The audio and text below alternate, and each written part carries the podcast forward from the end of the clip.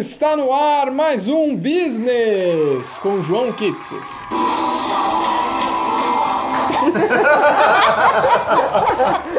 Não tem mais edição, é isso. É só fazer a piada aqui, todo mundo risada, né? Feliz ano novo, né, Abelhudo? Está chegando. Sim. Felipe Barbosa. Como diria Mussum, Keanu Reeves. piada é. Todo ano tem essa piada, né?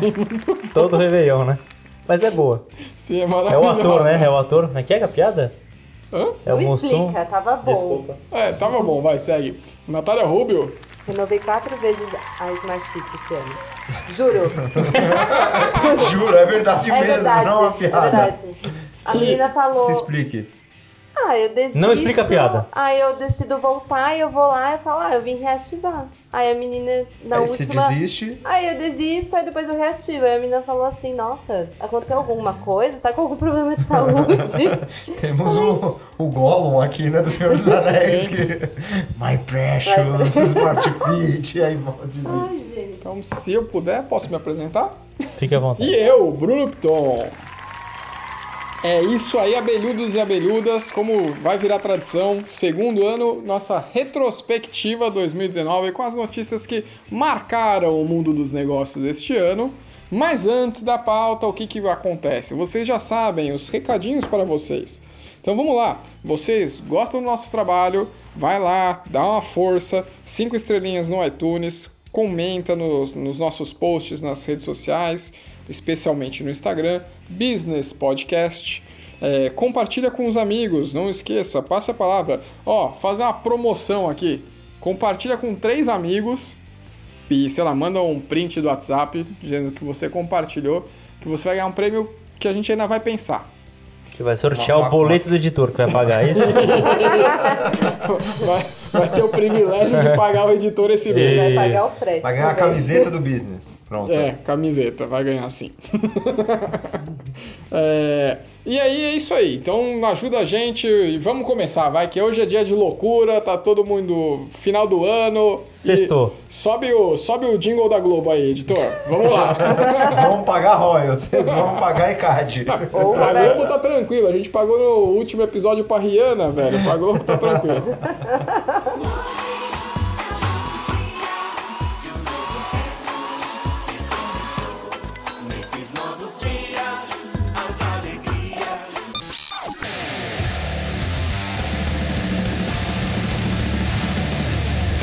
Business! Business! Business! O podcast que fala o que você precisa saber. Para começar a pauta, nossa primeira notícia é recente. Black Friday no Brasil. Apresentar o que é o episódio de hoje, né? Cara, é retrospectiva? Precisa falar Tem que mais? explicar. já falou, esqueci. Mas vai- Opa! Pode Ei! deixar, editor. Vai a dinâmica? Tipo, a gente selecionou tantas A dinâmica notícias. é o seguinte: vai no ano do ano passado e lá tá explicado. É isso aí, é o coletâneo. É, são as 10 notícias mais importantes que a gente julgou mais importante, cagando regra aqui mesmo, né? Deste ano de 2019 que está chegando ao Não, fim. quero falar que foi, foi um trabalho sério feito por todos nós. Elencamos várias notícias, fizemos uma votação aberta e aí chegamos nas finalistas. Que fique claro, foi um trabalho Pujante. auditado. Pujante. E Pujante, acachapante. acachapante. Isso aí. Então vamos para a primeira notícia, uma notícia recente, agora de novembro. Black Friday atinge 3,2 bilhões de reais de faturamento e é a maior Black Friday dos, de todos os tempos no Brasil, né? A brasileira de todos os tempos. E eu não gastei um real nessa Black Friday. Nossa, eu gastei. Eu gastei, hein? Eu gastei, viu? Eu também. Olha. Comprei Bruninho, café. legal que o mundo comprou a mesma TV que a gente. Sim, sim. Todo mundo vê a mesma vai avisar, promoção. né? Você é a quarta pessoa que me fala que comprou essa TV. Nossa, se for ruim, fudeu, hein? A minha já chegou, pelo menos. Depois te aviso. Boa. É, não, estamos aí de mudança, né? Então foi um momento bom pra comprar as coisas pra casa nova. Enxoval, né? Mas enfim, vamos à notícia, João. É isso aí. Legal, Eu bacana. trouxe alguns números aqui da, da pesquisa do EBIT. Então, a título de comparação, Black Friday 2018 no Brasil faturou 2,6 bilhões de reais. Em 2019, 3,2 bilhões, um aumento de 23%. Número de pedidos, impressionantes 5,33 milhões de pedidos em um dia. É coisa pra caramba. Eu acho que isso mostra é, um pouco que a gente já falou em algumas outras notícias aqui, é esse aquecimento da economia brasileira, que eu acho que ficou o, o consumidor médio reprimido por um tempo, ou desempregado, ou com medo de, de gastar. Acho que esse ano ele voltou, é, voltou à tona. E é disparada a maior Black Friday do, do Brasil. Eu acho também que tem um lance de imagem, que todo mundo sempre falou muito mal da Black Friday. Eu acho que aí vai passando o tempo e os caras falam, bom, esse ano eles têm que renovar porque não é possível eles ferrarem tudo de novo, colocarem os preços lá em cima. Então, quem comprou falou que realmente tava justo, né? Tava, tava, tava honesto para comprar. É, eu, eu concordo. Eu acho que por muito tempo a Black Friday no Brasil era Black Fraud, né? Mas aí o povo tá mais esperto. Eu mesmo, eu dei uma olhadinha, tinha alguns produtos que eu já sabia que eu queria comprar. Então, tipo, há um mês atrás eu olhei quanto é que tava. Aí a gente dá uma olhadinha, vendo buscar pé, quanto é que tá, qual a média do valor aqui e tal. Chegou lá na Black, Black Friday, a pronúncia tá maravilhosa. Chegou lá na Black Friday, deu uma olhada e falou, ó, esse vale, esse não vale, comprei o que achava que valia e tal, então acho que faz bastante sentido. Quanto a, a- ao comentário do João aí da, do aquecimento da economia, eu não sei, cara. Assim, tudo bem, os números mostram isso, mas eu acho que ainda tem muito receio. Tem esse receio quanto ao governo Bolsonaro, ninguém sabe direito para onde vai, como vai, para onde vem. É, e economicamente a gente ainda tá com um, um número de desempregados gigante e tal, então realmente o valor é bem alto, mas eu acho que é mais uma parada do ticket médio aumentou do que mais gente comprando, sabe? O- essa era a informação que eu tinha. O ticket médio impressionante caiu. Ah, mesmo? É, Pô, então 1%, cancela é. tudo que eu disse, Caiu sem um pouco. nada. é, caiu de 602 para 601 reais. Ticket médio de compra. Então foi uma quantidade maior de compra mesmo. Mais consumidores estavam dispostos a, a comprar na Black Friday. Será que é porque também tem muito site online? Aumentou essa parte de e-commerce? Não sei, eu acho que é bem centralizado nos 20 maiores e-commerces do Brasil. Então acho que realmente acho que o brasileiro, acho que as empresas aprenderam a fazer o Black Friday. Eu vi pelo menos no Twitter muita, muita é, denúncia de fraude e até denúncia que não era verdadeira. Então a Renner tinha lá uma mulher colando adesivo É, de quer ter em 99 cima, né? com o mesmo valor. De, de 99 colava adesivo por 99. Era Renner? Era Renner. Bombou esse vídeo. Eu Era não Renner. sabia que era Só Renner. que aí eu vi a resposta oficial da Renner, era todos os produtos com a etiqueta rosa tinham 20% de desconto no caixa. Diz essa é a defesa da Renner. Eu não vi Ah, se era. e era era verdade, mas 39, Estavam não colando o- a etiqueta rosa.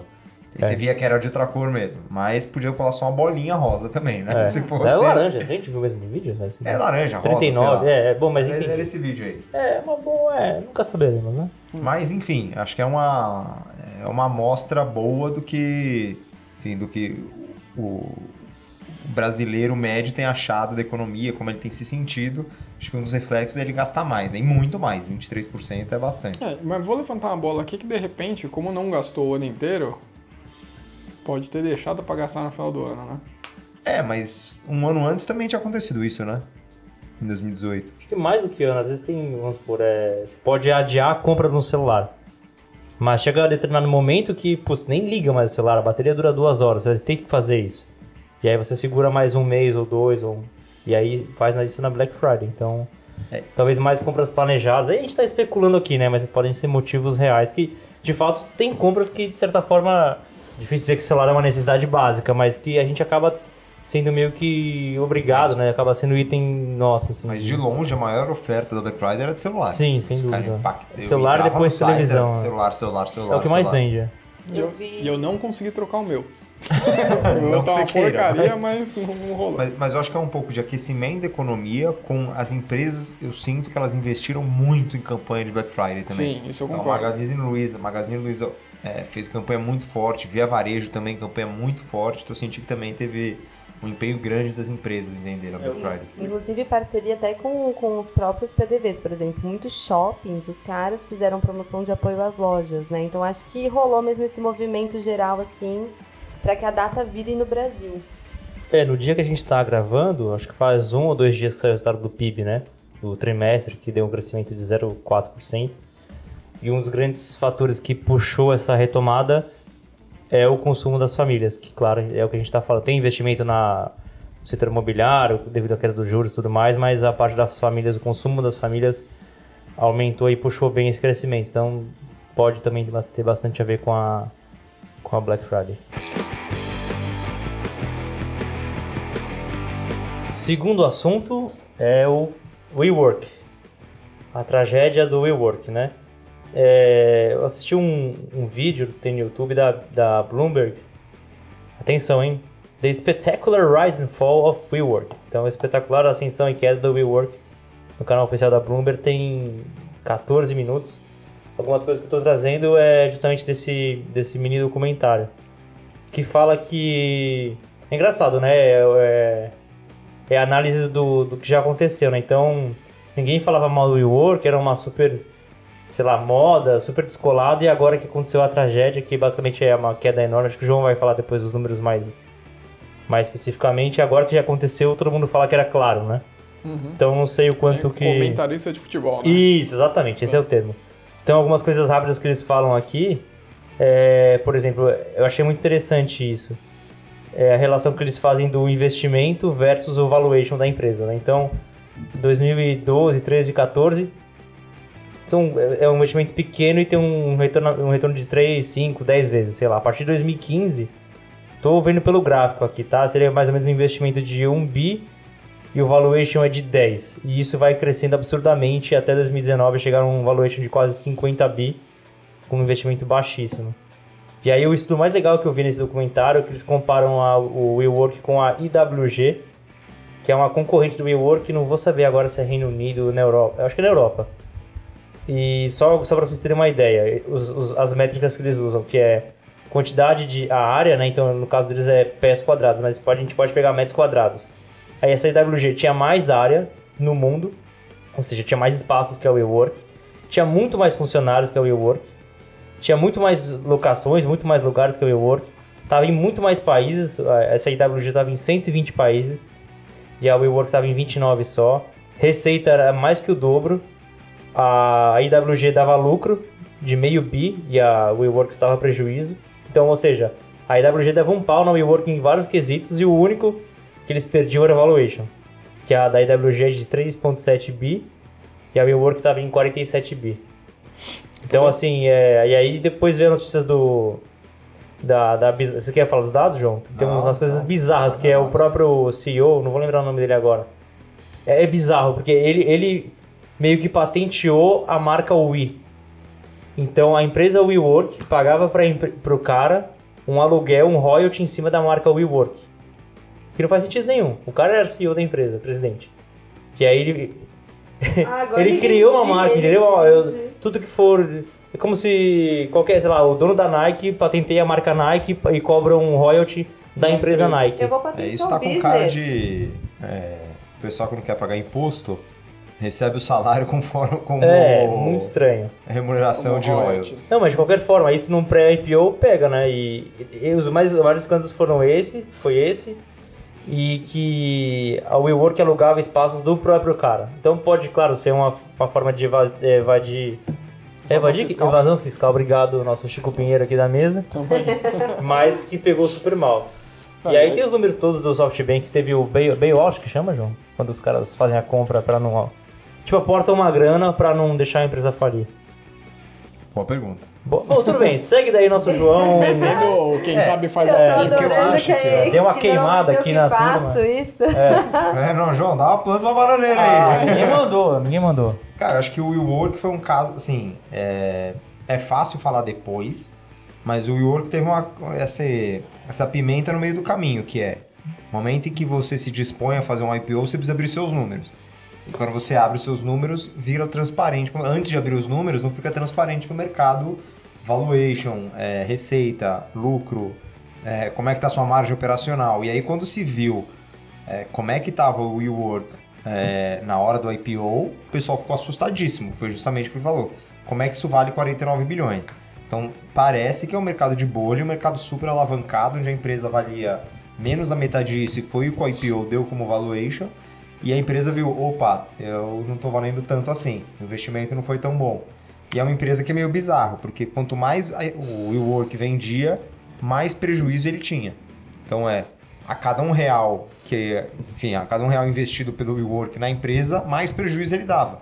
Então, em algum momento isso tinha que parar. E isso trouxe uma, uma repercussão no mercado de é, startups, de venture capital, de private equity muito grande. A mensagem é: o mundo está disposto a ter essas bolhas em empresas não rentáveis, e a gente vê diversas por aí, ou as empresas nascendo para ser rentáveis e essa história de queimar dinheiro, queimar caixa por um curto período para crescer e dominar mercado, tem que ser uma estratégia de curtíssimo prazo. No final das contas, essa é a discussão que o Work traz e teve várias é, consequências para o SoftBank, que é um dos maiores fundos do mundo, é um fundo soberano do Japão, acho que é o homem mais rico do Japão. É, trouxe consequências para o Uber, que vive nessa de queimar caixa para ganhar dinheiro, caiu muitas ações do Uber. É, Um- Umas demissões em massa aí também. é, eu né? vi o, o WeWork, só o WeWork demitiou mais de duas mil pessoas. Ah, o Uber também teve uma demissão Mas também uma grande demissão aí. grande. O Uber teve escândalo com o... Foi o CEO que teve, teve Não, escândalo Uber, sexual. ele- não, é, mas ele, isso daí vem há muito tempo do já também, Google, né? da, da tecnologia do Google, Nossa, teve um uma série de- de é. coisas. Mas o SoftBank também saiu muito prejudicado. É, os investimentos do SoftBank, que são é, conhecidos no mercado como cara, investimentos fora da casinha, que ninguém compete, que é uma loucura, igual eles fazem com a RAP aqui, que está queimando dinheiro cada dia mais, é, tá, isso é sustentável? Então essa é a grande discussão. Eu só queria dizer uma coisa para antes da gente ir para a próxima notícia, que eu acho que isso daí é um daqueles casos que comprovam que aquela regrinha do mais do que ser tem que parecer funciona até a página 2, sabe?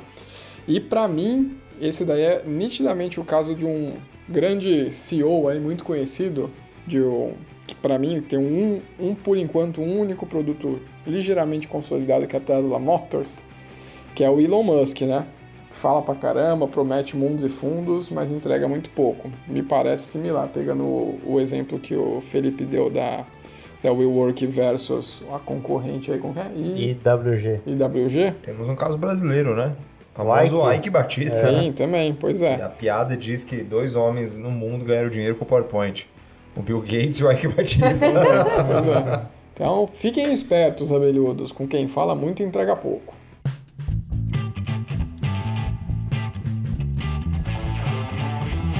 Então vamos para a nossa terceira notícia, que é a alta recorde da, da Ibovespa, chegando em 110, pon 110 mil pontos. Hoje, Hoje, na data de na hoje, da recorde da gravação, dia 4 de dezembro. E estamos com a menor taxa da Selic. histórica. Menor taxa que já teve desde que ela começou. Explica pro povo o que é a taxa Selic, Bruninho. A taxa Selic é o seguinte: o Banco Central vai lá, se reúne todo mês, faz a reu- reunião do Copom. Nessa reunião eles decidem justamente, é, entre outras coisas, essa taxa Selic é a taxa básica de juros. O que, que ela impacta, né? Vamos dizer assim. É, para quem não sabe o que é a taxa Selic, a taxa Selic é definida pelo Copom, é, o Comitê de Política Monetária, e é a taxa em que é, é referência para o mercado e para as negociações. Então, o banco, quando vai negociar com outro banco a venda de um título, ele se baseia no Selic para fechar o negócio. Então, é a, é a taxa básica que o mercado usa como referência para fechar negócios. Então, na- é isso que seria a taxa Selic. É, e isso faz com que o mercado, se a taxa Selic, se o Copom indica que a taxa está alta, o mercado vai fechar com uma taxa alta. Se o Copom indica que a taxa está baixa, o mercado vai fechando com taxa mais baixa. Significa que, no final das contas, você quando vai pedir um empréstimo, a taxa Selic está baixa, significa que você vai pagar menos no seu empréstimo. Se a taxa Selic está lá em cima, você vai pagar mais na taxa Selic. É Então- importante dizer que eu falei na notícia que a Ibovespa chegou a 110 mil pontos e não falei quanto estava a taxa Selic, que agora está 5%. 5%. Né? E reza a lenda que acho que ainda tem uma reunião antes do final do ano, eles querem chegar a 4,5%. É, e lembrando que quais são as consequências que pode trazer? Taxa. Não, mas calma, tem que dar um, um passo antes só para contextualizar. Então, taxa Selic lá embaixo e Ibovespa lá em cima. Taxa Selic a gente já superou, que é o custo do dinheiro. O dinheiro tá barato de ser alugado, por assim dizer, quando você pega dinheiro emprestado do banco. E aí o Ibovespa é o quê? É o índice, aí vocês vão me corrigindo aí, é o índice das principais ações da Bolsa de Valores. Então as, as ações que têm mais liquidez são mais transacionadas, negociadas. Elas fazem parte desse índice, não sei quantas ações são, mas como o nosso mercado não é tão maduro quanto o americano, basicamente 5, 10 empresas aí basicamente dominam, entre elas as de sempre. 20 Acho e poucas 20, empresas. É, mas assim, Petro- se Petro, Ibovespa cair, o Bo- Ibovespa basicamente vai junto. Mas aí é uma coisa muito mais técnica. Mas então o Ibovespa é, na média, o mercado de ações brasileiro está crescendo. Então as ações estão se valorizando. Isso quer dizer que é o mercado mais maduro. Você antes você podia deixar seu dinheiro no banco sem tomar nenhum risco e ia ganhar juros de 10, 12, 15% ao ano. E hoje isso está 5% ao ano. Então não vale a pena deixar o dinheiro parado sem tomar risco. Para você ganhar dinheiro, você vai ter que investir. Os grandes investidores, as pessoas que têm muito dinheiro, fazem o quê? Elas têm que tomar mais risco. Que é comprando ações de empresas, empresas capitalizam, fazem novos investimentos, abrem franquias, seja lá o que for. Então é isso. É, eu acho que eu deu, uma, deu, uma, deu um passo para trás, É. agora vamos voltar para. É porque o investidor, quando ele, você, pequeno investidor ou grande investidor, vai investir seu dinheiro, você vai olhar. Existem dois tipos de investimento, resumidamente: rendimento de renda fixa e renda variável. Renda fixa é atrelada à Selic. Se a Selic está baixa, isso vai te dar baixos é, rendimentos, te força a ir ou para o mercado acionário, que é renda variável, ou empreender. Então, até o mercado de empreendedorismo ganha fôlego nesse, nesses momentos, porque deixar o dinheiro parado não faz mais sentido.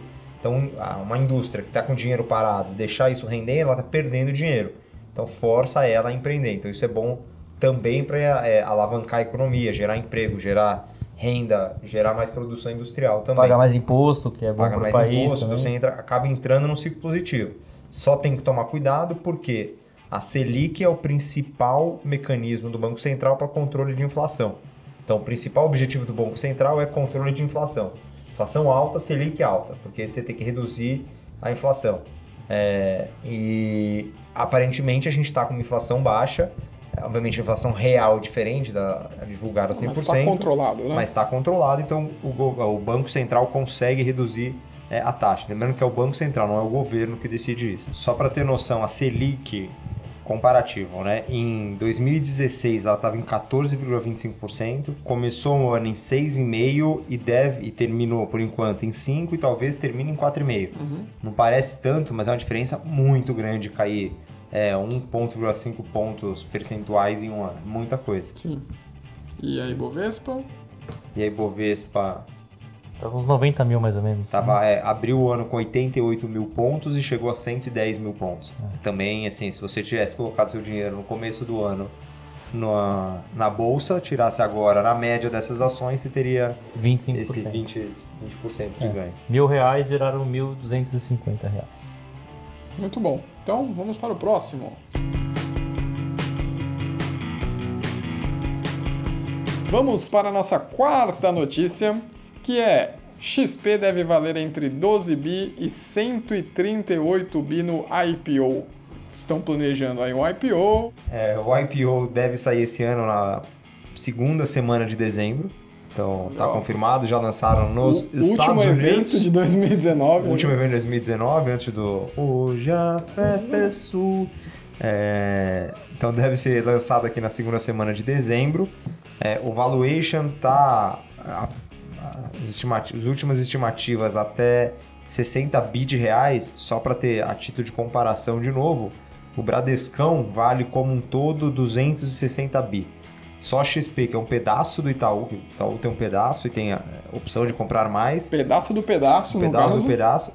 E um banco de deve ter, sei lá, 10, 15 anos, no máximo, já tá valendo 60 bi, é só um banco de investimento. É, 20, 15, 20 no máximo. é, não sei, estão falando até 60. Não, não, não. Ah, anos, anos. anos. É, é novo, é bem. É bem novo. E com uma estrutura super reduzida e um banco só de investimento, não é um banco Sim, de varejo, de, de né? varejo, correntistas.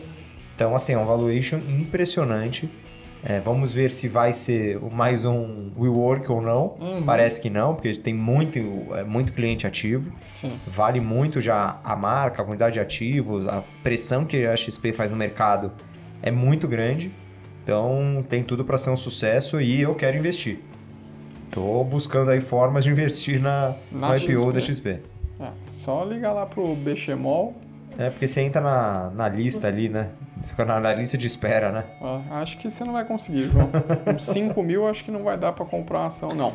E é em dólar, né? Tem, um- É, pois tem é. que reduzir vezes É um 4,20, IPO né? em Nova York, lá na Times, na Times Square, ó. na Wall Street, junto com o Lobo. Felipe, o que, que você acha disso? Por que, que é lá e não é aqui? Cara, não, tem, tem várias explicações porque fazer lá. O mercado lá é muito mais líquido do que o mercado brasileiro. Então, é, tem diferenças tributárias que não vale a pena entrar aqui, vai demorar, vou me alongar muito, mas você acha esse material na internet, então financeiramente é mais rentável você fazer o IPO lá. E o mercado lá é muito mais líquido, ou seja, a quantidade de ofertas é muito maior do que no mercado brasileiro. Então, E a oferta Também em dólar a vale bolsa- 4, né? a bolsa lá é muito maior do que a bolsa aqui. Também tem, tem essas questões. É captar em dólar, é muito mais É, que- fácil, expandir é, atuação. Então tem diversos. Tem, tem um movimento muito grande de empresas, ao invés de fazer o IPO aqui, fazem o IPO lá. Stone fez isso, é, a Netshoes. Netshoes fez isso, PagSeguro fez isso. O mercado é muito maior. O mercado lá, quanto mais interesse tem na ação no IPO, maior é o valor da ação, maior está trazendo de dinheiro, maior- quantidade maior de dinheiro está trazendo para dentro da empresa. Então vamos para a nossa próxima notícia sobre as barragens lá do começo do ano de Brumadinho. Tristeza, então é, acho que todo mundo lembra o que aconteceu. Tinha as barragens de Brumadinho, barragem de minério, que se romperam e causou enfim, um desastre grande na cidade, muitas mortes. É, lamentável a notícia, mas isso tem um impacto grande no mundo dos negócios. Por acho que alguns aspectos. É, acho que o primeiro grande aspecto que a gente pode falar, que é mais financeiro, que é consequência disso para a Vale. Então, além da consequência de indenizações, é, então muda muito, é, tem consequências na forma de se fazer negócio. A primeira consequência financeira, queda da ação, saída de presidente, gera uma insegurança, é, que é uma discussão que se tem no mundo jurídico, é o presidente da Vale deveria ser responsabilizado penalmente, sim ou não? Isso tem um custo muito grande para quem quer ser CEO de uma empresa, principalmente de indústria, né? Ah, se tiver uma merda lá que eu não sei, aconteceu um desastre, eu vou ser preso? Então tem um custo muito grande, fora as indenizações, custo judicial. Pra você ter uma noção, é tão complexo que a Vale queria pagar indenizações adiantadas as pessoas e pagou. Tinha gente vendendo é, comprovante de residência para ficar gerando. Então, assim, super complexo gerir tudo isso, fora as mortes, todos os prejuízos. É, tem uma outra consequência, uma discussão muito grande que se tem é qual o nível de responsabilidade é, da empresa perante toda a cadeia de suprimentos e qual o nível de responsabilidade da Vale sobre isso. Então a Vale deveria ter apurado, a Vale deveria ter contratado outros auditores, a Vale deveria é, se responsabilizar por todas as. Então, qual o nível de responsabilidade da empresa e os diretores é, que a empresa faz? Só um relatório falando que está tudo bem vale? É, ou não? Meio igual acontece com a Zara. A Zara terceiriza, às vezes, uma operação que tem trabalho escravo. É, tem a questão de gestão de riscos Qual, também. né? qual o nível de responsabilidade, toda a gestão de risco disso. Então, acho que tem diversos aspectos que têm impactos muito grandes para os negócios que a gente trabalha, para os grandes negócios. É, enfim, acho que tem grandes é, reflexões que a gente pode tirar da Vale é, e as empresas precisam também aumentar o nível de sofisticação, que se acontece com a Vale, imagina com uma empresa num nível abaixo da Vale, né? Então, é importante a gente olhar isso e entra também no as quedas das pontes em São Paulo, que a gente teve acho que duas, três pontes que caíram. Sim, temos uma Marquise que caiu também, matou um adolescente, o outro ficou gravemente ferido na escola de São Paulo. É, eu acho que isso é, de fato levanta, além disso, uma questão ética muito importante, de que até que ponto vale a pena, é, ou não é nem vale a pena, né, mas até que ponto é comum um executivo ou uma grande empresa tomar uma decisão que deixa em risco a vida de muitas pessoas, né? Porque no caso da Vale, tem gente que diz que todo mundo sabia, que tanto é que logo depois foram fechadas, se não me engano, ou colocadas em estado de emergência 19 outras barragens pelo Brasil, né? Então a gente acho que a gente tem esse ponto de ética e de segurança que é importante levantar. Mas também tem outro ponto que, dentro de gestão de riscos, os caras assumem. Então, eles devem saber que tinha desastre natural e realmente isso é comentado. A questão é que, na hora, você não sabe o que vai acontecer. É, Então, mas é justamente esse o ponto. É assim, sim, a gestão de risco. Então, sempre que existe um risco, existe uma probabilidade de acontecer ou não. Só que até que ponto você é, coloca vidas humanas, ou no caso, vai, coloca uma cidade inteira em xeque. Mas o impacto ambiental, não, foi, não foram só as pessoas que morreram, né? Não, também, é toda é a tudo, tragédia, né? é tudo. bem. bem... Então, mas até que ponto as pessoas sabiam, sabe? Então, é, é difícil, a discussão é muito profunda. É, não, no caso de Brumadinho, propriamente dito, as pessoas sabiam. Inclusive o diretor e o presidente. É, tem os laudos. Eles têm os laudos, é. No caso, nesse caso, eles existiam, eles sabiam sim, cara. Foi um risco assumido.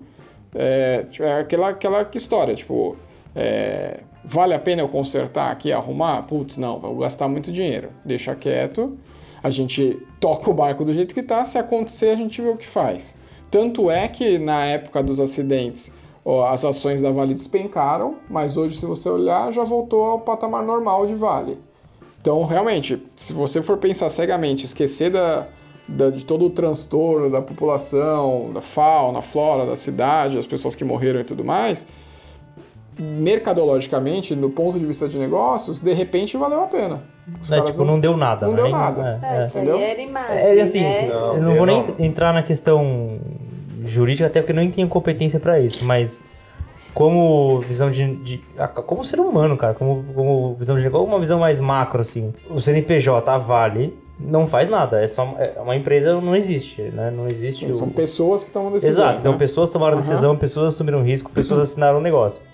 A Vale só paga o dinheiro ali do CNPJ, pagou a construção, as auditorias ou a falta de auditoria e tudo mais. Então eu enxergo muito dessa forma. Pode, o João que tem esse que é advogado, pode vir com outra, outra visão muito mais técnica e pode até me convencer do contrário, mas eu enxergo, eu, eu vejo dessa forma, sabe?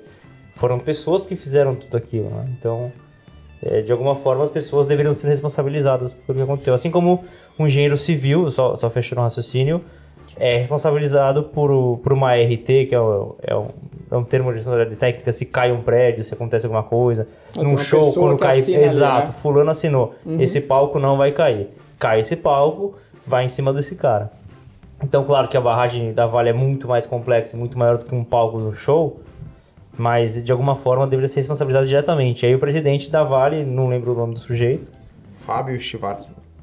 O Schwartzman aí saiu, pediu as contas, não sei se tá trabalhando agora ou não, mas tenho certeza que daqui a poucos meses, se não tiver, vai ter outro lugar e Vai tá tudo certo. consultor. É, exato, e ganha um, fortunas, assim, então o cara tá cagando e andando. Acho que é difícil a gente generalizar se ele tá cagando ou não. Assim, Sinceramente, não- eu acho que não. O cara assim. não, não, não, falou pela empresa, não, não fez nada, cara. Não, Não, ele- não, ele sumiu. falou, fez comunicado. Na primeira semana, Mas e a depois empresa teve que sumiu. afastar ele, porque assim, não tinha condições dele seguir na, na liderança da empresa. Lembrando que é uma. É, é, é uma corporation, então é uma empresa sem controle definido, não tem uma família que é dono. Então o governo, a principal acionista e os acionistas decidiram afastar o Fábio Schwartzman. Ele teve que sair da liderança da empresa porque era, era o mais sensato a se fazer, mas ele é um cara de 30, sei lá, ele deve ter seus 60 anos, deve ser CEO há 15, era CEO da Clabin, um cara muito sério. Pelo menos no mercado eles falavam que ele era um cara muito sério. É, implementou, dizem que a grande falha dele foi implementar uma política de baixo custo na empresa, e que normalmente isso é bem visto pelos acionistas também, então essa é outra discussão, é qual é, rentabilidade até quando, lucro até quando, qual o custo do lucro, mas é, todo mundo gostava da, da política implementando, a Vale estava indo super bem, ele como CEO, é, se ele sabia ou não, eu não tenho capacidade para dizer. Então, assim, acho que é tudo prova de mídia que a gente não sabe até onde é verdade, até onde não é. É, tendo a acreditar que ele realmente não sabia do alto risco que tinha lá, mas pessoas sabiam e pessoas foram negligentes. É, mas sim, essa- no final das contas, pessoas precisam ser responsabilizadas. Se é ele mesmo ou não, não sei dizer, mas é, é uma situação difícil. É lucro até quando? Até quando você tem que ser eficiente com custo? É, qual o risco que você tem que tomar ou não? É, e no final das contas, tem vidas envolvidas nisso, mas é, não sei dizer se ele sabia ou não, esse tipo de coisa. Né? É, eu só queria colocar, você quer falar? Não, pode falar. Dois pontos só pra, só pra encerrar o assunto. É, aquela questão de ser culpado ou ser responsável. Não, não é um ataque pessoal a ele, não conheço ele, não estudei a história do cara, não, não é um ataque pessoal, mas é. Ele pode não ser culpado, mas ele é responsável. Por, por ser a pessoa máxima na empresa, ele é responsável de qualquer forma. Aí não vou nem entrar na seara política, mas, por exemplo, o caso. A gente evita muito falar de política aqui, mas o caso da Dilma. Se os ministros da Dilma fazem cagada, ou do Temer ou do, do Bolsonaro fazem cagada, e o Bolsonaro ou fulano alega que não sabe de nada, ou que. Ele é- pode não ser culpado, mas ele é responsável. Ele, ele- tem subordinado, ele tem que saber disso de alguma forma. Existe uma obrigação. Entendeu? Assim, essa é a minha forma de enxergar. E vai, vai, faz o teu, tua contra que É, depois não, eu queria eu fechar acho com uma, assim, é- uma provocação. É fácil falar que o CEO é responsável por tudo dentro de uma empresa. Mas quando você fala numa empresa de mais de 100 mil funcionários, como é a Vale, vou te dar um exemplo. Tem um assédio moral, ele é responsável? Tem um assédio sexual dentro da empresa, ele é responsável? Ele deveria ser preso? Então, assim, são questões difíceis. É, assim como o Brumadinho, Vale deve ter mais umas 500, não sei 500, tô chutando o número aqui, 200, 300 barragens como essa. É, ah, tá bom, mas ele tinha um direto que deveria reportar isso para ele. É, deveria, então to- ele deveria ter uma reunião todo dia sobre todas as barragens. Então, assim, é difícil você saber qual o limite de responsabilidade de um CEO. Acho que pessoas precisam ser responsabilizadas. Se é o CEO da empresa ou não, não sei dizer. Mas que com certeza isso tem um custo, que se ele for preso, todos os CEOs vão ter que ganhar três vezes mais para assumir esse risco, vão ter que ganhar. Porque É amanhã... esse o ponto que você tocou. É, o cara ganha muita grana. De novo, não é um ataque pessoal. CEOs, de um modo geral, de empresas desse porte, ganham muita grana. E trabalham muito. E tem a educação. Esse cara deve ser super estudado. O, o- todos os grandes CEOs também. Tem um, então, assim, o cara sabe onde está se metendo. Não é diferente você. É, às vezes acontece uma coisa por negligência, a pessoa não sabe o que está acontecendo. O cara, ele, ele ganha para isso, trabalha para isso, sabe o que está sendo exposto. Então, se ele vai ser preso ou não, aí, deveria ser preso ou não, não sei, mas te dou dois exemplos no Brasil que eu sei que funcionam. Você pode me complementar como advogado. Coisas que dão cadeia, que eu sei que não tem como fugir. Anvisa e, Pensão e alimentícia. pensão alimentícia. Então, claro, a gente tá abrindo muitos parênteses aqui, assim, mas assim, são duas coisas que, por N fatores, no Brasil o negócio funciona e não tem como fugir, bicho. Tu vai e cana. Mas funciona até certo ponto. O cara fica, tipo, 30 dias preso e depois é solto. Assim, Mas vai, entendeu? Mas não- não- na prática não funciona. A, a discussão aqui no final das contas é, é, ah, não é o quanto ele ganha. O quanto ele ganha é o quanto ele retorna, o quanto a empresa acha que o funcionário retorna para a empresa. Então, no final das contas é isso. É, salário igual contrato de jogador de futebol. É quanto esse cara vale para mim e ou quanto essa empresa vale, quanto vale um celular, quanto vale o Fábio lá, quanto ele entrega. Mas é difícil saber, eu não sei até que nível a responsabilidade dele é direta ou é, tem outros responsáveis que deveriam ser responsabilizados muito antes dele, que estavam diretamente ligados a Brumadinho, e não necessariamente tudo é reportado para o CEO, ele é uma pessoa, né? É, não, eu acho que, é- eu acho que esse é o ponto, assim. Eu concordo quando, quando o Felipe fala que o CEO ele ganha bem, ele tem uma certa responsabilidade, especialmente na responsabilidade nas decisões. De novo, pelo que a gente viu, eu duvido muito que ele não soubesse de nada e, tipo, achasse que o risco fosse zero em todas essas barragens, tanto em Brumadinho quanto as que não estouraram, mas foram fechadas depois. Mas ainda assim, eu acho que mais importante do que responsabilizar o CEO, é, porque de fato ele é um ser humano, ele não vai conseguir atender todas as demandas de uma empresa, eu acho que você tem que sim ter uma responsabilização da empresa de uma forma mais rígida. É, quando você vê o caso de Vale, putz, aconteceu o Brumadinho, teve a queda lá, a gente já viu que o mercado não pune, né? Tem uma queda imediata das ações, mas menos de um ano depois já tá tudo normal. Mesma coisa com Mariana lá, e a empresa. Não me lembro Sam- agora. Samar-. Samarco. Samarco. Samarco, Isso. né? Mesma coisa também, tipo, acabou que nem pagou as indenizações que precisavam pagar. Então eu acho que para mim isso é muito mais delicado. Enquanto as coisas acontecerem de uma forma que as próprias empresas não são responsabilizadas por nada, a decisão é muito clara de mercado, de business falando, né? Tipo, pô, eu posso acontecer, tudo bem, vou ter uma dor de cabeça, vou ter uma crise para resolver, mas minha, meu, meu, no final do dia, o meu lucro, o valor que eu tenho ali de mercado vai continuar o mesmo ou vai aumentar, tipo, isso pouco vai impactar nos negócios. E se pouco vai impactar nos negócios, a decisão no momento de, ah, eu vou gastar mais para construir uma barragem mais forte, ou vou gastar mais para fiscalizar melhor, enfim, é, me parece bem óbvia. E aí isso é o maior perigo na minha visão. Mas acho que o valor da ação é um critério que para a empresa, no final das contas, deveria pouco importar. Se a empresa não quer vender próprias ações, quem precifica o valor da empresa na bolsa são as pessoas. Não, mas isso é só um indicativo, né, Ju? Não é, mas, então, mas são as pessoas que estão precificando a Vale bem de novo. Tudo bem, entendeu? mas ainda assim, mas isso é só um indicativo. O que eu quero dizer quando eu digo que o valor das ações voltaram é que nada aconteceu com a emprsa. A Vale continua fazendo mas- negócios, continua com Então, a mas mesma rentabilidade de sempre, pra- entendeu? Pra Vale e falou, nada aconteceu. Assim, é, não- o culpado não é a Vale, não é. Entendeu? O culpado são, tipo, a sociedade olhou pra Vale e falou, cara, Então, segue o por, barco. por isso que eu falei que do ponto de vista de negócios vale a pena, porque o mercado não pune a Vale. Alguém tem que punir, sim, concordo. entendeu? Esse é o ponto. Só antes de. não Acho que é importante. Oi? Não ia render. É, não, é bom, o assunto é bom. É, a nossa proposta é. Bom, a gente tem argumentos bem diferentes. Eu entendo todos os argumentos do João, entendo o raciocínio dele. Claro, ficou óbvio que eu não concordo, mas acho que a discussão é rica por causa disso. Eu queria dar um melzinho na chupeta fora de hora, mas tem tudo a ver com esse assunto, que é um filme da Netflix chama A Lavanderia. Tem um puto elenco animal. Depois de, de nossa produção aqui vai pesquisar o elenco. A gente fala aqui fora de. no finalzinho. É, mas é mais ou menos esse assunto. É, é uma história muito louca lá que no final ninguém é responsabilizado. É mais o que a gente tá falando aqui. Então é. dá uma merda numa empresa, ativa o seguro, aí a seguradora tá, era controlada por uma outra empresa, que é outra empresa, no final assim. Ninguém é responsabilizado, porque é um CNPJ, é dono de outro CNPJ, que é de uma holding, que é de. E no final, assim, ninguém paga a conta.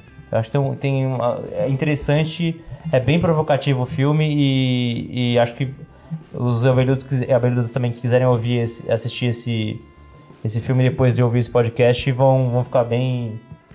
Acho que vão achar bem interessante. Narra o elenco aí pra gente, João. Meryl Streep, Gary Oldman, Antônio Bandeiras, Jeffrey Wright, eu já não conheço mais. David Schwimmer, E Bruno Pton. Matias, Um grande elenco. e Grande elenco. Sharon Stone. Sherry, não, mas é só de. Eu também não sou bom de nome de ator e, e atriz, mas é, são muitas caras conhecidas de Hollywood. É, vale muito a pena. A lavanderia, Netflix. Muito bem.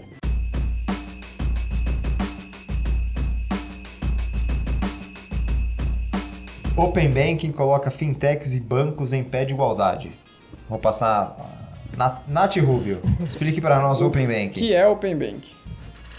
Então, esse ano, acho que pelo menos toda semana, para quem trabalha no mercado financeiro, ouviu alguma notícia de Open Banking, né? Basicamente, começou lá no Reino Unido. É, os consumidores e algumas empresas que lidam com dados começaram a questionar a que, é, se o dado bancário é do banco, seu dado é do banco ou é seu. E aí a, a, a questão é, todo, tudo que é relacionado ao seu banco, você só pode acessar em ferramentas do seu banco. E o que eles falaram é não, tudo aquilo é seu. Então, você poderia acessar eles de qualquer outra plataforma que não necessariamente alguma do seu banco. E aí, quando você diz isso, é, por exemplo, quero ver um extrato lá da minha conta do Itaú. Teoricamente, eu poderia ter acesso a esse serviço do Bradesco. Vai. Não, mas não. a- a Não, grande- não, não é nem não, questão a- de banco, de troca de bancos. Você poderia ter o seu acesso nesses aplicativos de gerenciador de contas. Ou no Facebook, por exemplo. Então a ideia deles é o seguinte: cara, a conta é sua, a movimentação é sua, o dinheiro é seu, o banco ali é, é uma ferramenta. Então, no momento em que você precisar acessar uma ferramenta hoje que é de movimentação, não precisa ser necessariamente do Santander. Ele poderia, se, sei lá, se associar. É que agora não me veio um nome de, de gerenciador de conta, sei lá, Guia um bolso. só- guia bolso. Você poderia fazer tudo pelo guia bolso. É, a grande mudança no Open Banking é, é, como o dado é seu e não do banco, quando o banco vai fazer o seu scorecard, então, ah, qual que é a nota do Bruno? O Bruno tem nota 3 no Itaú. Você vai chegar pro Itaú e falar, Itaú, não, eu quero que você mande essa- essas informações que eu tive nos últimos 20 anos com você aqui pro Bradesco, porque eu quero fazer a operação financeira, quero ver quanto tá essa operação financeira lá. Só que o Bradesco não tem, hoje, o Bradesco não tem seus dados. Então, seu banco tem todas as suas informações, consegue te dar uma taxa melhor ou pior, porque te conhece, é, mas você quer fazer no Itaú. Então, isso vai aumentar a concorrência entre bancos grandes e até fintechs. Vai falar assim, ó, puta, essa fintech aqui tem uma taxa boa. Itaú, manda meus dados para essa fintech que eu vou cotar com eles. E aí eles vão te dar uma taxa muito melhor. Então, é, aumenta é, a concorrência entre bancos de forma, assim, é, que a gente nunca viu. Então, a tendência é isso, o spread bancário cair muito, é ter uma concorrência muito grande entre bancos. Então, é, a, informação, a sua informação que está dentro do banco é sua, não é do banco. E você pode disponibilizar ela para quem você quiser, para ele fazer seu scorecard. Então, é justamente isso. Você vai para uma fintechzinha que está prometendo taxas baixas para financiar o carro, você não precisa mais pagar uma taxa de é, 30% ao ano. Você vai pagar no, na fintech 12%. Então, uma promessa de uma coisa que a gente nunca teve no Brasil, que é baixa do spread bancário. Então vamos para a nossa próxima notícia. Colocar o clima lá em cima agora, falar do que o povo Alto cima. entende. Naldo Bene. É, Vingadores Ultimato, filme mais visto do ano. Bateu o recorde de Da história, né? chegar em 2 bilhões de dólares em menos tempo. E é no, no- novo filme com maior bilheteria. E é cinema ou não é? Quem falou Scorsese falou que Não. não é cinema? Pois é, Martin Scorsese falou que não é cinema, mas depois já se corrigiu, pediu desculpa, aí depois o Franco Coppola foi lá e falou: não, não, tá certo, é, não é cinema mesmo. Enfim, pra mim tá no cinema. É filme? É cinema. Ah, é. é. É, o que eles estavam discutindo é a questão das salas de cinema, né? Que hoje, quando você tem um filme desses, você tem, sei lá, 80% das salas ocupadas com eles. E aí perde espaço pra filmes, sei lá. É igual o chato que não lota o teatro dele e fala que stand-up não é teatro. Tá no teatro, é teatro. Tá no cinema, é cinema. Exatamente. Não, eu até assim, concordo um pouco com, esse, com essa crítica de porra. é, tenho aqui meu filme brasileiro que vai estrear na mesma data do Vingadores, e aí Vingadores está em todas as salas, sobrou uma sala no. Mas você vai fazer o quê? Então, pois é, é justamente esse é o Lança ponto. É o famoso busca, né, velho? Como é? Demanda e É oferta. oferta de... é, É. exatamente. As pessoas querem ver Vingadores, velho, atrasa ou, a- ou adianta ou atrasa o lançamento do seu filme, cara. E você fazer uma cota pra filme nacional funciona, assim como queriam Não. fazer na TV a cabo, no, no streaming. Não, Não, não é nem faz só sentido. filme nacional, é fazer a cota pro filme menor. Isso, não, não- não vai, É, né? um tipo de coisa do Estado querendo se meter na economia que não funciona. Aí todos os cinemas ficam vazios. Exatamente. É, Então, é- essa é a É que eu consequência. acho que vale a pauta por não ser Estado, né? Por serem diretores renomados que. E aí tem dois exemplos legais, que é, por exemplo, o Tarantino é conhecido por até hoje fazer os filmes em película, né? Mas ele é um diretor que tem uma carreira bastante curta, apesar de ter um grande renome, deve ter seus. Tem não 10 passa de ou 20 11 filmes, Não, é não, tem 15 10 ou filmes, 11. é. Não, não, É 10 ou pouquíssimo, 11. pouquíssimos filmes. E faz em película e, sinceramente, eu vou ver o filme do cara porque eu curto o estilo dele, não porque é película. Mas quem se diz entendido e fala que muda, beleza. Mas assim, não é isso que faz as pessoas irem ou não pro cinema. Se o cara tem esse luxo por conta do, do, do, do que ele atrai de audiência e de bilheteria, perfeito. Mas acho que a discussão maior aqui é comportamento de usuário. É, por que, que vocês acham que só esse tipo de filme hoje, ou majoritariamente, faz sucesso? Acho Então. que essa no final é a grande discussão. Não, mas é uma questão de momento, cara. Assim como te- teve a época dos, dos bang bangs, como diria meu avô, né? Os, os Westerns. filmes- é, os filmes de faroeste e tal, não sei o quê. Depois teve o- a versão spaghetti, depois teve a época dos brucutus, anos 90 do Ramos, não sei o que lá. A época agora é disso, e daqui a 10 anos vai ser outra por que coisa. que é isso que faz Então, o sucesso? Porque é o que tá na vez. Eu, é. eu acho. Ué, Responda a minha pergunta, Corre. caralho. não, cara, mas é, é um Tem um que- vai, só é um uma moda. Eu, eu acho que isso era uma demanda reprimida, cara. Então, eu, eu vou tentar argumentar aqui que pra mim, é, de fato, essa era uma demanda reprimida. É, existe história em quadrinhos, super-herói, desde ali das, da década de 20 e 30. Né? Tipo, Batman, Super-Homem foram os primeiros grandes heróis aí que surgiram, surgiram por aí, final dos anos 20, começo dos anos 30. E desde então, é, tirando um ou outro pontual ali, ah, nos anos 90 teve ali o Batman do Tim Burton, aí depois teve uma série de filmes horríveis do Batman também de Joel Schumacher, mas não, não teve grandes filmes, né? Até porque também, é, quando a gente tá falando de herói, é muito difícil. O efeito especial da época não era capaz de, sei lá, de ver o escudo do Capitão América ricocheteando ou laser do, do Homem de Ferro tal, de uma forma bacana. Então agora que existe essa possibilidade, que a tecnologia evoluiu a um ponto que a gente consegue fazer isso ser verossímil e ficar bacana na tela, as pessoas estão assistindo porque tem muita gente. Você vai no cinema, não é um cinema, não é um filme de criança, vamos dizer assim, apesar de ter crianças, ter adolescentes, mas é, você vê que claramente é um público que era reprimido na, quando era criança, hoje cresceu, tem dinheiro para gastar e vai gastar e vai consumir. Eu acho que tem muito disso. Concordo que tem as fases. Tem fase. Tem fase, teve o Faster do Western.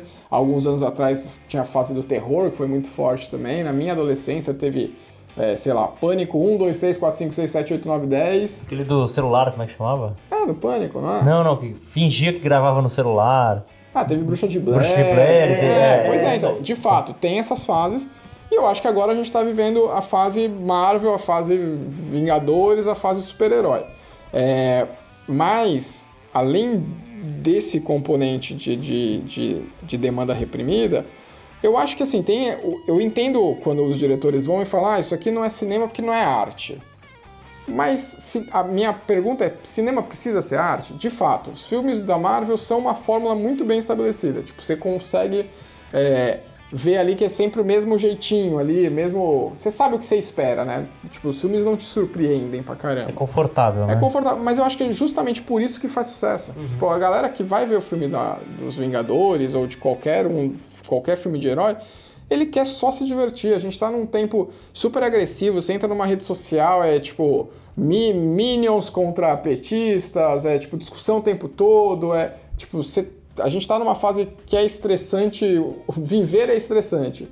E aí, quando você tem uma, uma válvula de escape, ela vai ser consumida. Então, É, acho que tem isso também. Cumpre a sua função do cinema, né? exato. como um entretenimento e lazer. É, eu acho que eu vejo mais pelo ponto do negócio, né? A Marvel, ela é uma marca consolidada, ela sempre vendeu produto e ela tinha um planejamento de longo prazo. E ela fez um pouco, sei lá, do que a Apple faz. Ela foi dividindo, dando gostinho e aquilo foi numa crescente. Até que falaram que acho que demorou 10 anos para esse último filme ser lançado. Então não é que, ah, lançou e foi um puta sucesso. Ela foi construindo ao longo de, sei lá, um, dois filmes por ano. E aí, porra, o cara começa a se relacionar com a marca e começa a crescer, o mundo cresceu, negócios geeks cresceram, até porque por conta das redes sociais, sei lá, você se permite ser um pouco mais sem julgamentos. E aí acho que chega no momento em que quem olha fala, nossa, é um sucesso. Não, existe um puta planejamento por trás. Sim, não, eu concordo. O planejamento de longo prazo é muito É, bem feito. Realmente é- são 10 anos programando e amarrando filmes, né? Então, tipo, você acompanhou lá o Homem de Ferro por 7 anos, vai, sei lá. Você viu quatro filmes do cara, você não vai querer ver como acaba? Né? Tem isso também. É, eu acho que é estratégia bem alinhada com é, oportunidade de mercado, mas acho que o principal é, vencedor de tudo isso, o principal motivo é a própria Marvel lançando, fazer uma, uma estratégia muito bem definida de lançar um filme, você pegar o primeiro não era tanto sucesso, você pegasse Homem de Ferro, metade das pessoas nem conheciam, depois É. lançou outro, e foi uma estratégia, obviamente, acho que fez mais sucesso do que eles mesmos imaginavam, Aí acho que é a soma de demanda reprimida, com um pouco de sorte, mas com uma estratégia e execução muito bem definida Sim. em marketing. Acho que não foi. Não, acho que não foi é, por acaso que isso chegou a ser o que é. Até porque, se for pegar, outras franquias não conseguiram isso. Exatamente. X-Men tentou algo parecido, foi bem aquém, faz sucesso, mas foi bem aquém. Então acho que é estratégia muito bem definida, recuperando heróis, fazendo filme com um tom de. O filme todo você sabe o final. Sim, Começo, sim. meio e final, mas com um tom de comédia, um tom de sarcasmo, um tom de. é, um pouco de apreensão, figurões. É, ele cumpre o que ele, é, foi planejado pra pra se fazer, né? E aí eu acho que isso tende a ser só sucesso. E é legal, assim, no- no- claro que no, no mercado, livre mercado, quem tá com a grana na mão dá, dita as regras do jogo, né? Então acho que foi, foi mês passado, acho novembro, né? Bom, então, é, então, acabamos de virar dezembro. É, a Netflix é, arrendou, enfim, pegou um cinema por algumas. uma década ou duas lá em Nova York, chama é, Cinema Paris? É, Paris Theater. Paris Theater. Que basicamente é o cinema que tava caindo aos pedaços, que é antiquíssimo e não tinha patrocínio. Pra quem é de São Paulo, seria um- se- muito, assim, eu não- pelo que eu li da matéria, seria mais ou menos um Belas Artes aqui da, da É, Consolação. cinema de rua, né? Cinema de rua, que tá em decadência e tal. E a Netflix, a gente sabe, que pra concorrer ao Oscar tem que ser exibido em salas de cinema. Então, tem vários motivos pra Netflix fazer isso. Pra os filmes próprios dela serem exibidos e poderem concorrer ao Oscar. E pra virar um espaço do mundo offline, vamos dizer assim. Então, fazer eventos, encontros com fãs, uma série de coisas desse ecossistema que a Netflix está cada vez mais criando. Que eles perceberam que não dá pra ficar pagando royalty. É, e, e pra não depender das grandes redes de cinema Exato, também, né? Também, também. Então é botando as manguinhas de fora aí e, e, e como eles perceberam que não dá pra ficar pagando royalty pra ficar passando Harry Potter, tem que fazer as séries dele. É, eles assim, Sim. franquias caríssimas, né? Então eles têm as, as séries deles, os filmes deles. E vão, claro, você vai ter um ecossistema Netflix cada vez maior aí. Então é mais uma cartada legal de uma empresa que tá com muita grana na mão, tá capitalizada e tá, tá sabendo expandir dentro do, do, do que eles propõem a fazer. E só de curiosidade, o presidente da Netflix falou uma vez num evento é, na Espanha que fala, ah, pô, como é que você imagina a Netflix daqui X anos? Ele fala, ah, é uma empresa que a gente se espelha a Globo no Brasil. Olha. Legal. Uma produção de conteúdo muito forte. Então, interessante essa comparação. E eu vi uma. Acho que uma afirmação dele que ele falou, gente, por favor, parem de pedir filmes que não tenham no Netflix. Tipo, porque o cardápio é gigante. E aí eles estão até vendo. Porque uma das maiores reclamações é vocês lançam tantas coisas que a gente não consegue escolher. E aí acaba, às vezes, desistindo ou dá uma queda. Eles estão vendo um pouquinho desse comportamento também de, de lançar tanta coisa ao mesmo tempo.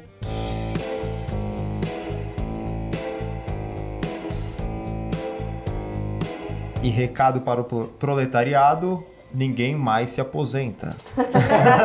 Passou a reforma Chegou da a reforma, passou a reforma da Previdência. É, brincadeiras à parte, acho que todo mundo acompanha a notícia do ano, pelo menos do mercado, do mundo político, que o governo conseguiu aprovar a reforma da Previdência. É, de diagnóstico para as empresas, uma das principais consequências é, é, a multa da FGTS, que é, antes era de 40% quando você mandava embora. A gente teve grandes alterações nisso, prazo para aposentadoria, tudo isso muda bastante na forma como se contrata, na hora de. Querendo ou não, empresas fazem conta de quanto tempo falta para a pessoa se aposentar. É, tem uma série de coisas aí que é, influenciam nas decisões das empresas. Então, acho que é, valia a ressalva aqui, valia comentar a notícia. Não, e é importante dizer que ela, a reforma foi muito modificada ao longo do processo todo, né? O que foi aprovado foi muito diferente lá do- da proposta inicial. Provavelmente daqui a alguns anos vamos ter que ter uma nova reforma, porque parece que a, a economia que essa reforma dará também não vai ser aquela coisa de muito longo prazo. Mas vamos não tentar fazer grandes juízos aqui de se é bom ou não é, mas é só um ponto realmente de atenção que acho que não vamos mais se aposentar. Façam suas reformas privadas, suas previdências privadas. Mas a gente tem as datas, por exemplo, com quantos anos você tem, tipo, por exemplo, para se aposentar, é mais tipo de quantos anos contribuindo? É, tem, não, tem assim, tem alguns modelos de, de aposentadoria. Você não necessariamente precisa chegar em X anos. Tem ou- fatores previdenciários e tudo mais, mas ficou mais velho, né? Agora são 65 para homens, 60 para mulher, não é 65 isso? para homem, 60 para mulher. É, então, de forma geral, mulher- mulheres aos 60 se aposentam, homens aos 65 se aposentam. E aí a grande pergunta é quem que vai contratar alguém com 60 anos de idade, né? Hoje em dia, com é, a gente já não fica mais 20, 30 anos na mesma empresa. 62 para mulher. 62, então. É, a gente já não fica mais tantos anos na mesma empresa, o mercado já é muito mais rápido, mesmo as pessoas não ficam mais muito tempo fazendo as mesmas funções. Então, se você hoje consegue se imaginar trabalhando até os 65, fazendo a mesma coisa que você faz hoje na mesma empresa? Sim, que é a realidade. Se não imagina, trate de imaginar. Exatamente. É, ou comece a investir, né? Se você tiver dinheiro. Isso aí, é isso aí. Comece a investir. Comece a investir. É. Vou lançar o curso do João aqui de investimento. E o João business tá Dória. aí. Lançando, E o business lançando. está aí pronto para receber um aporte de dinheiro se alguém quiser patrocinar algum banco de investimento, né? Fica à vontade. Estamos aqui, ó. Esse espaço está aberto, a gente fala muito de dinheiro, finanças. Vem aqui falar com a gente. E vamos agora para a nossa última notícia da nossa retrospectiva 2019, que é as comidas do futuro, hambúrguer do futuro, refeitório do futuro, carne que não é carne, que não parece carne, o que parece carne, chegaram para ficar? Interrogação. Bom, eu vou já de cara dar minha, minha, minha opinião aqui, falar sobre isso. É, hoje em dia, de fato, é uma preocupação, existem mais, muito mais vegetarianos, veganos e tal, mas teve uma polêmica aí que Paola Carrossela, do Masterchef, experimentou o hambúrguer do futuro e deu uma declaração no Twitter, eu não tenho o tweet agora, produção, se você puder dar uma olhadinha, mas de forma geral ela falou, ó, se isso aqui é a comida do futuro, eu não quero estar nesse futuro. Falou que muita gente pensa, né? Ah, então, eu, eu experimentei, inclusive, um desses, desses lanches que, que, assim, bom, primeiro vamos deixar claro, né? O hambúrguer do futuro, essa marca, ela tem a pretensão de imitar uma carne de verdade, tá? Eles, ele, ela é- é plant-based, based, né, como o pessoal diz, é, então ele é baseado em plantas, né, ele é feito sem carne nenhuma, mas a ideia, a intenção é que seja o mais parecido possível, com sabor, com textura. Eles até colocam, se não me engano, era um caldo de beterraba para quando você faz ele soltar, entre aspas, aquele sanguinho da carne e tudo mais. Então a intenção desse tipo de comida é ela ser vegetariana, mas se parecer com a versão é, carnívora, vamos dizer assim. Ah, e aí, bom, primeiro que eu experimentei e realmente eu achei ele bem bom, mas ainda assim eu acho que tem opções melhores que não tentam ser carne, né? Ah, por exemplo, vou depois dar qual é a boa aí, ou um melzinho, mas aqui em São Paulo tem um hambúrguer chamado Burdog e eles têm um, um hambúrguer de arroz negro, que é bom pra caramba, cara. É muito bom, muito bom. É me, pra mim, é melhor do que o de carne. Mas é. Só que é uma proposta diferente. Não, é bom mesmo. Repare bem. Não, cara, é muito bom, de verdade. Eu, eu achei melhor do que o de carne. Vou, vou te ler o tweet dela. Vai lá. Experimentei por curiosidade o, entre aspas, hambúrguer de plantas, entre aspas, de novo, sabor carne. Não hambúrguer, não tem gosto de carne nem textura de carne, o que é óbvio, pois não é carne. Gorduroso, pastoso, desagradável. Uma bosta ultraprocessada, oportunista, de momento de maior confusão é, alimentar da história. É, meu amigo. É, então, polêmicas, né? Então, eu acho que assim, na- a minha opinião é que assim, eu- é, é mais uma opção, né? Pra quem tipo, tenta, por qualquer motivo que seja, mas tenta deixar de- um pouco de lado a carne. E assim, de fato, não é igual, mas eu acho que é bom o suficiente. Tipo, ele não é uma parada que até pouco tempo atrás ia lá comer um hambúrguer de soja, era horrível, eu tinha vontade de cuspir o negócio. O negócio dá pra comer. Por outro lado, eu entendo a Paola fa- falando isso, porque ela tem que defender também o negócio dela, né? É- não é a mesma comida do que ela faz nos restaurantes dela ou que você faria em casa. De fato, tem uma questão de saúde aí, é ultraprocessado. Todos os alimentos ultraprocessados não são tão bons para a saúde, especialmente se comer em grandes quantidades e a longo prazo. Então tem essa questão, mas eu acho que é um mercado que vai crescer muito ainda.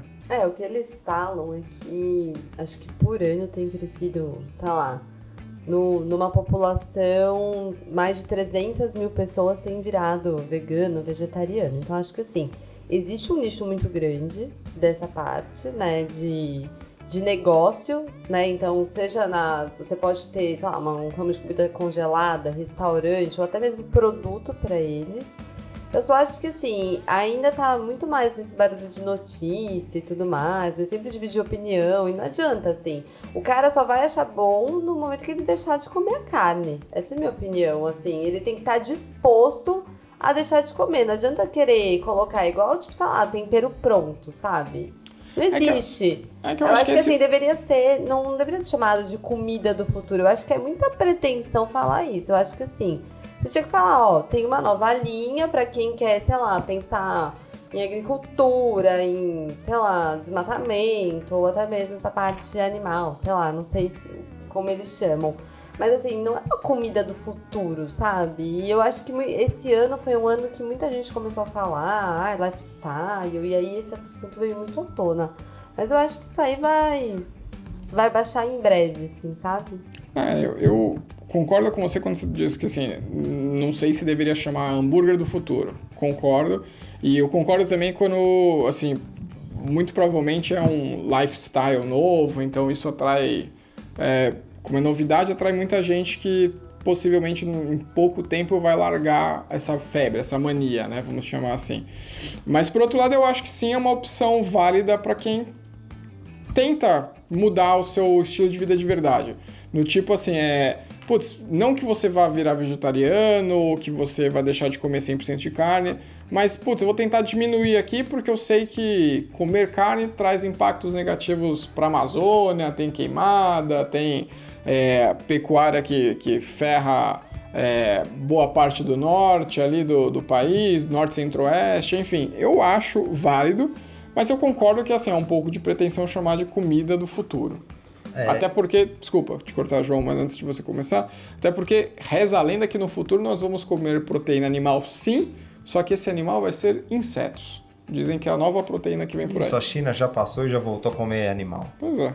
É, só uma curiosidade, tem uma empresa americana chamada Beyond é, Meat, que foi investida pelo Bill Gates, só, tranquilinha, Tranquilinho. Cara de boa aí. é, que já vale mais de bilhão de dólar e só fabrica carne é, vegana, né? Carne com processados... Então não é é, carne. Não é carne, mas é, simula carne E assim, a empresa é um baita sucesso no- nos Estados Unidos, não em. é, também em consumo, mas em, é, no mercado financeiro, no mercado startup. Então é um mercado que o pessoal tem olhado bastante, é uma inovação muito grande. né? É, eu tenho muitas ressalvas, dentre elas várias que você falou, do- de chamar de carne o que não é carne, e até um pouco do que a Paola fala de. Como é que ela falou? Bom, criticou, Bosta meteu o pau. É, é, é. Mas é. Eu acho que de um. E tem até. Tem, bom, a Beyond acho que foi uma das primeiras, mas assim, sinceramente, eu nunca comi. Aí eu acho que até posso, se eu for comer, a primeira vez que for comer, eu posso até dar meu testemunho aqui em primeira mão. Mas eu tive a oportunidade lá fora eh, no ano passado e fui ver custava 20 dólares um hambúrguer. E aí minha digníssima falou, cara, desculpa, não vale 20 dólares. Nem se fosse de carne eu comeria, quanto mais de soja. Então passamos. E como bom, né, companheiro que sou, também abri mão, mas eu tinha curiosidade. Mas enfim, acho que eu vou acabar consumindo por aqui do, do parecer. Existe tem a- essa da Beyond Meat, também tem na Itália, um, um italiano muito louco tá fazendo isso em impressão 3D, então é a dupla. Imagina, se o, esse de planta já não é hambúrguer, imagina um que é feito em impressão 3D, né? De plástico. É, é, não, é, é uma proteína vegetal lá, muito louca. E esse cara tá fazendo um. tá tendo um hype, tá fazendo uma, um PR legal lá, mas sinceramente não sei de números. É, vou fazer uma comparação bem cabeluda aqui, pode desagradar algumas pessoas, mas é um conceito que eu acho que, que tem alguma relação. É, a primeira, a grande sacada, acho que o, o grande mérito é você fazer algo que é vegetariano ou vegano, sei lá qual, qual, qual os conceitos que é, que eu, eu sei a diferença dos dois, mas não sei qual que se aplicaria neles, porque eu não sei se tem alguma coisa de ovo, leite, enfim. É, que é você atacar o grande mercado, que é quem come carne, né? Então, todos os produtos são para quem é ve- vegano, vegetariano, que é uma, ainda é um nicho, e o grande segmento da população come carne, eu gostaria de comer carne, a gente não tem dinheiro para isso, né? Infelizmente é a realidade. Mas atacar a grande massa, que é isso. E aí, nesse, e aí vem a comparação que vão descer o cacete em mim, mas eu vou falar, que é a do cigarro eletrônico. Que é mais ou menos assim, pô, cigarro eletrônico não é cigarro. Mas se você fuma, você quer parar, você não consegue, tem mil coisas aí, não vou entrar no mérito, é, até estudei por conta até de coisas, pessoas da família. Você vai pro eletrônico e eventualmente você consegue parar, por conta do hábito mecânico e tudo mais. Então, assim, é meio que um desmame, vamos chamar assim. Então seria mais ou menos isso. Eu adoro carne, como carne acho quase todos os dias da semana. É, iria para isso e num outro momento iria para uma parte. iria para uma alimentação verde, assim. É, eu acho que é meio isso. Não sei se fez sentido. É, não, eu, eu acho que assim, é, a proposta. Mas não vou é carne. falar é especificamente isso. do hambúrguer do futuro. É, Vai lá, vai lá. É, realmente, não- eles não pegam e batem no mercado majoritário. Eles não falam, tipo, parem de comer carne e consumam hambúrguer do futuro. Não é isso. É, É uma opção para quem ou sem, assim, sente falta de comer carne, tipo, quer parar, mas não consegue, tipo o cigarro eletrônico. Uhum. Ou é tipo, é mais uma opção para quem já é vegetariano, falar, ah, tem uma opção que lembra de alguma forma alguma coisa, sabe? Sabe o Assim, é que um mais- outro sabor. O que mais me incomoda, você tira o hype, tira tudo, pega a embalagem, lê a tabela nutricional. É péssimo. Tem Não, muita é- gordura, tem sódio, igual o hambúrguer Então, da não é- sadia então, congelado. esse é o ponto. Ou seja, Ele- você vai comer planta, mas não tá te fazendo bem. Não, vai mas eu- comer folha, Mas sabe? eu vai acho, que comer esse, eu acho que esse legume. é o ponto. Ele é uma opção equivalente ao hambúrguer da Sadia. Ele não, ele não é melhor que o hambúrguer da Sadia. Ele é o hambúrguer da Sadia, só que sem carne. Então, Entendeu? mas se vai me fazer mal, eu prefiro comer carne, sabe assim? Você sim, mas tem gente que não. Tem gente que vai falar, beleza, eu aceito que, me- que não seja tão bom, As pessoas não sabem ou que disso. seja tão ruim quanto é um hambúrguer da Sadia normal, só que pelo menos eu não tô consumindo carne. Tipo, ainda, por mais que eu esteja fazendo mal a mim, eu tô, entre aspas, aqui ajudando o planeta. Mas pelo que eu Entende? vejo na minha bolha ali, a gente fala muito disso, né? De, de bolha de Instagram, de pessoas que. amigos, influenciadores e tudo mais, é isso. Ninguém tá falando disso, que não é saudável, não Mas é, é, que ninguém legal. tá falando que é saudável. E ninguém. Ah, mas É tá plant-based, tá fala futuro, tá ali o marketing. dá a é. sensação. É, muito mas é o marketing, é o espuma. papel do É marketing, assim, né? não Mas vai o papel cair do no... marketing não é enganar. Ah, É cara, comuni- assim, o papel do marketing é comunicar um produto, Não, É dar né? pega, valor pra uma coisa que, que é, é poderia dar valor, ser... É dar valor, mas você pega qualquer marca light hoje, velho, qualquer uma, qualquer uma. Pega o Nesfit aí, bolacha Nesfit. Nossa, a gente vai deixar você melhor. Não vai, cara. O produto é tão ruim quanto uma Traquinas. Pega a água Bonafonte. Ah, nossa água é mais pura. Não vai, é mentira. Perdemos mais um patrocínio. Ah, Nossa, uns três. Pode sabe? vir E a falar. Sadia, É, pode BR falar Food. Não, comigo. Bonafonte é água, né? Água então, é água. água- inclusive é uma das piores águas porque é que tem mais sódio, se não me Sódio. engano. É mesmo? Entendeu? É. Dizem que a Mas não tem melhor- nada melhor a Bonafonte que as outras? Nada, ela é a pior água. Ela é a pior água. É, é uma das a- a- o que ela fala que tira as impurezas é, é o seguinte: no curto prazo, até tem uma verdade, porque a- eu não lembro tecnicamente, pode ser que eu fale uma bobagem, mas De lá, orelhada, tipo, por cima. a acidez dela é maior, então o ácido faz sair coisas, vai. Mas é Sair coisas 0,0 impuras. é- Não, não, só que o que acontece? Quando você prolonga esse uso, ele inverte. Ao invés de fazer bem, começa a fazer mal. Entendi. Entendeu? É lógico que é 0,000, Aham, aham. então é um longuíssimo prazo, mas na verdade ela é a pior água.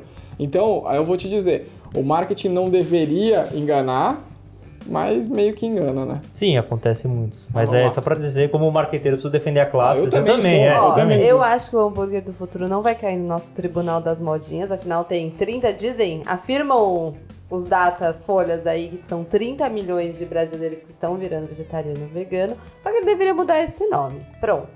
Não, mas esses 30 milhões são pessoas que aceitariam mudar ou. Não são, que afirmam ser Certeza? veganos ou vegetarianos. Eles disseram que é- era um número que chegaria agora em 2019. 30 milhões de brasileiros. É muita gente. É muito, é mais 10% pra você. Ah. Eu, eu, eu truco esse dado, mas. Então, vamos é lá, vamos lá. É isso aí, gente. Essas foram as notícias que nós apanhamos aqui de 2019. É lógico que ficou muita coisa de fora, mas a gente já tá com bastante tempo aí de programa. Então, vamos para o nosso melzinho na chupeta. Então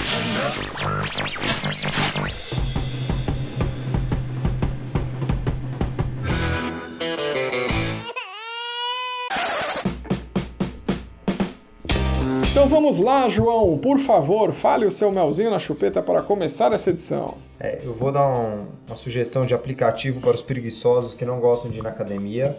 Um aplicativo chamado Freeletics. É assim que se fala mesmo.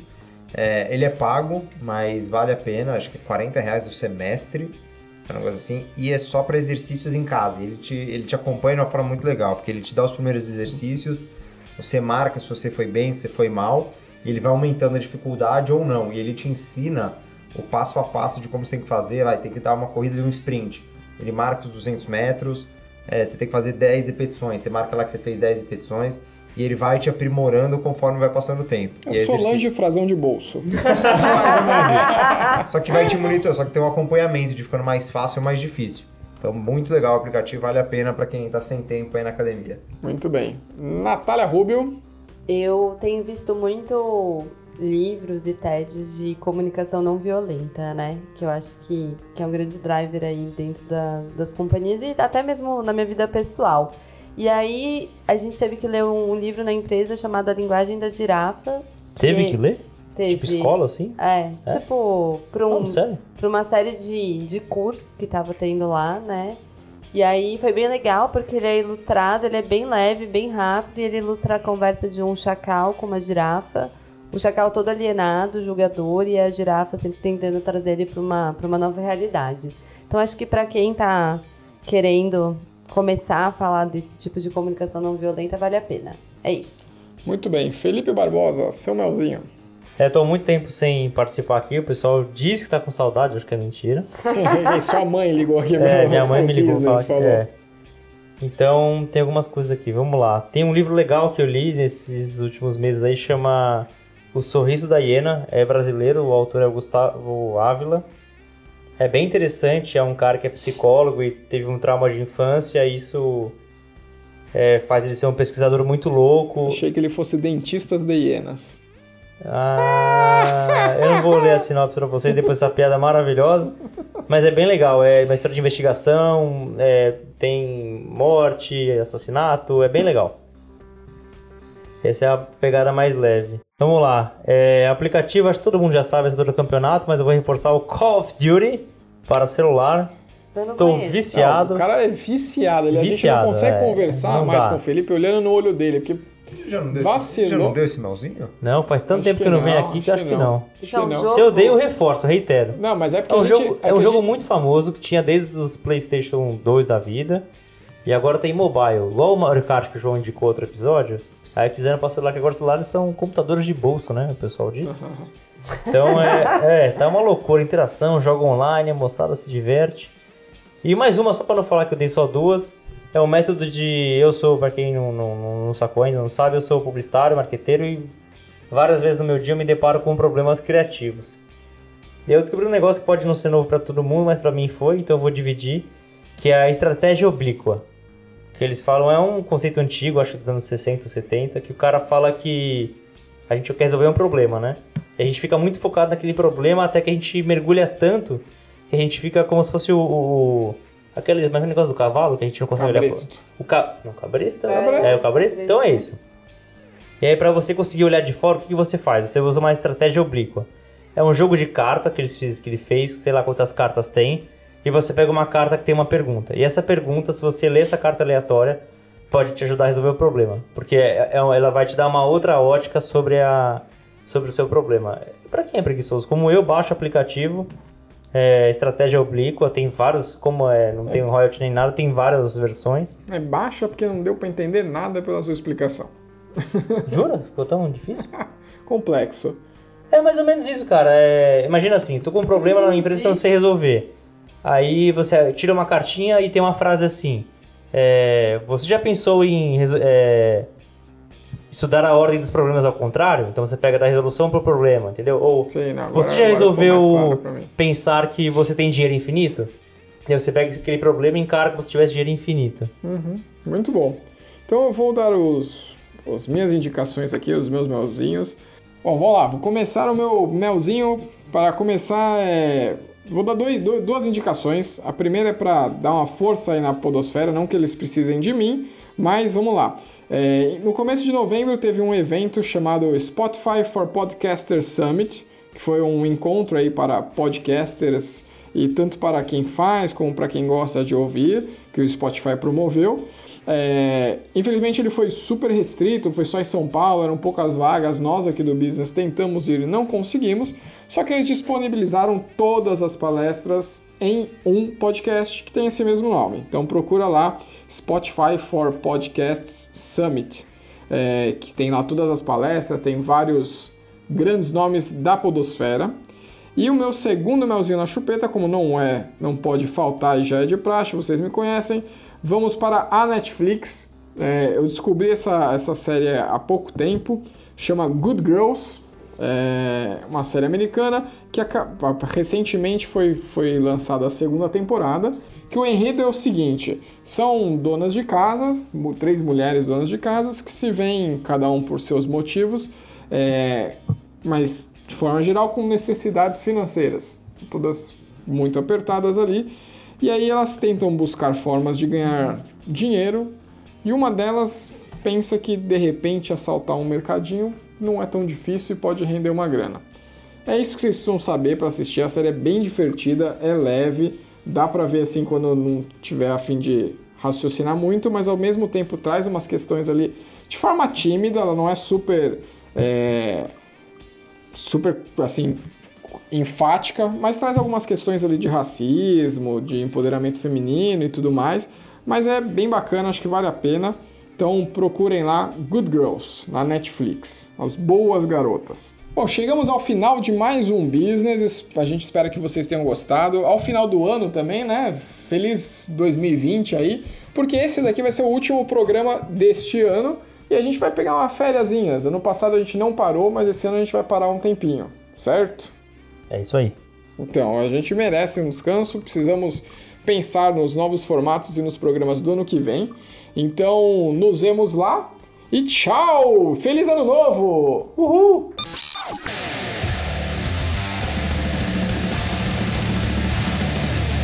Business. Business! Business. O podcast que fala o que você precisa saber.